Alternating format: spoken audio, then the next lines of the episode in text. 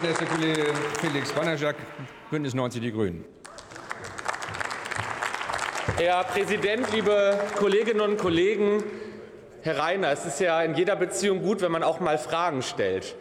Aber Sie haben ja nur Fragen gestellt und keine einzige Antwort gegeben. Und das von der Opposition, die so lange regiert. Und Frau Gressel, Sie haben gesagt, Sie erwarten, dass diese Regierung Gesetzespakete, Gesetzentwürfe vorlegt. Das wäre nicht Ihre Aufgabe. Ich will Sie mal daran erinnern, es gab hier 16 Jahre eine Opposition, die hat sogar Gesetzentwürfe vorgelegt. Man kann nicht nur unterschiedlich gut regieren, man kann auch unterschiedlich gut opponieren, offensichtlich. Meine Damen und Herren, Frau Wissler, Sie haben ja gerade ein paar Punkte angesprochen, äh, was die sozialen Fragen dieser Zeit angeht, auf die ich gleich noch mal genauer eingehen werde. Aber Sie haben ganz spannenderweise ein paar Punkte in Ihrer Rede ausgelassen.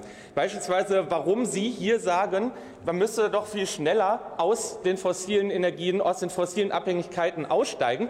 Und Ihre Fraktion sich gestern entschieden hat, Sarah Wagenknecht den Einstieg in neue fossile Abhängigkeiten faktisch zu fordern durch das Ende der Sanktionen und damit auch durch die Inbetriebnahme von Nord Stream 2. Was wollen Sie denn jetzt? Fossile Abhängigkeiten überwinden oder fossile Abhängigkeiten forcieren und uns noch weiter vom Kriegsverbrecher Wladimir Putin treiben lassen? Das ist die Frage, die Sie beantworten müssen. Und ich hatte gestern ja an dieser Stelle ich hatte an dieser Stelle ja das, ein, ein Wortwechsel mit Frau Wagenknecht und Herrn Ernst. Seitdem häufen sich bei mir in den sozialen Medien die Hasskommentare, die Drohungen. Wenn mal jemand, wenn ich mal wieder in Nordrhein-Westfalen bin mit dem Fahrrad, könnte es zu einem Unfall kommen. Und jetzt sagen Sie vermutlich, das wäre unfair und das wäre unredlich, Sie in Verbindung mit diesen Dingen zu setzen, nur weil das zufälligerweise passiert, nachdem Sarah Wagenknecht und ich miteinander gesprochen haben. Da möchte ich Sie fragen, wie kann es sein, dass Ihre Fraktionskollegin Sevim Dadelen vor der Parteizentrale der der Grünen demonstriert und sagt, die eigentlichen Aggressoren in dieser Zeit seien Annalena Baerbock und Robert Habeck. Diese wirklich irrlichternde, beschämende Relativierung der Kriegsverbrechen Russlands, die können Sie doch nicht hinnehmen. Wenn Sie das Leid der Menschen, wenn Sie die Sorgen, die berechtigten Sorgen der Menschen davor, ob sie sich die Stromrechnung noch leisten können, instrumentalisieren für diese außenpolitische Irrfahrt, dann haben Sie auch Ihre Verantwortung nicht ernst genommen. Meine Damen und Herren, ich mache mir sehr große Sorgen. Ich mache mir sehr viele Gedanken über die sozialen Fragen dieser Zeit. Ich weiß nicht, keiner kann das heute wissen, ob das Entlastungspaket 1, 2, 3 ausreichen wird, um alle Probleme, die Menschen haben, zu bewältigen. Ich kann Ihnen aber eins sagen, diese Bundesregierung wird nicht aufhören, sich über diese Fragen Gedanken zu machen und wenn es notwendig ist, daraus auch die Konsequenzen zu ergreifen. Wenn dieses dritte Entlastungspaket nicht die letzten Fragen beantwortet, dann wird es auch nicht die letzte Entlastung dieser Bundesregierung gewesen sein.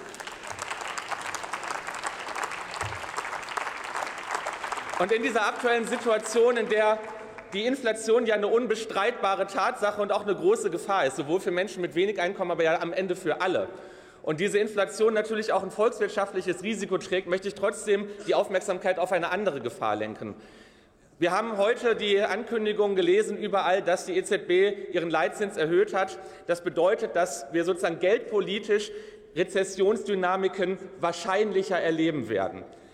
Und wenn wir jetzt als Haushaltsgesetzgeber uns fragen, was unsere Aufgabe dann in dieser Situation ist, dann müssen wir uns auch die Frage stellen, was können wir tun, um Rezessionsdynamiken ein bisschen weniger wahrscheinlich zu machen. Und das bedeutet, dass wir unsere Wirtschaftspolitik, unsere Fiskalpolitik diesen veränderten Realitäten anpassen werden.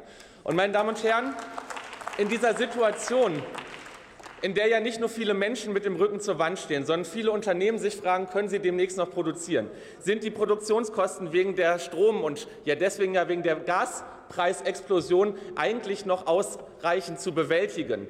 Dann ist es doch vollkommen klar, dass eine soziale Antwort auf diese und auch eine ökonomisch kluge Antwort auf dieses multiple Krisenszenario mit Inflations- und Rezessionsgefahren eine, eine Konjunkturpolitik sein muss, die am Ende dazu führt, dass Unternehmen noch produzieren können. Weil wenn Unternehmen produzieren, zahlen sie Steuern. Wenn Unternehmen produzieren, gibt es Menschen, die in Unternehmen arbeiten, die zahlen dann wiederum Steuern. Wenn wir einen ausgeglichenen und wenn wir einen stabilen Haushalt auch in der Zukunft haben wollen, dann brauchen wir eben auch die wirtschaftliche Basis, die auf der Einnahmenseite dafür sorgt, dass die Ausgaben, die notwendig sind, auch finanziert werden können. In diesem Sinne freue ich mich darauf, dass wir konstruktive Haushaltsberatungen auch dieses Mal in dieser Ampel haben werden. Ich bin gespannt, ob die Opposition diesmal noch ein bisschen kreativer und origineller und vielleicht auch ein bisschen gegenfinanzierter wird als beim letzten Mal. Vielen Dank.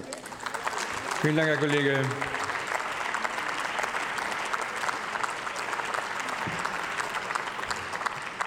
Herr Kollege Fricke, bisher war es immer noch üblich, dass man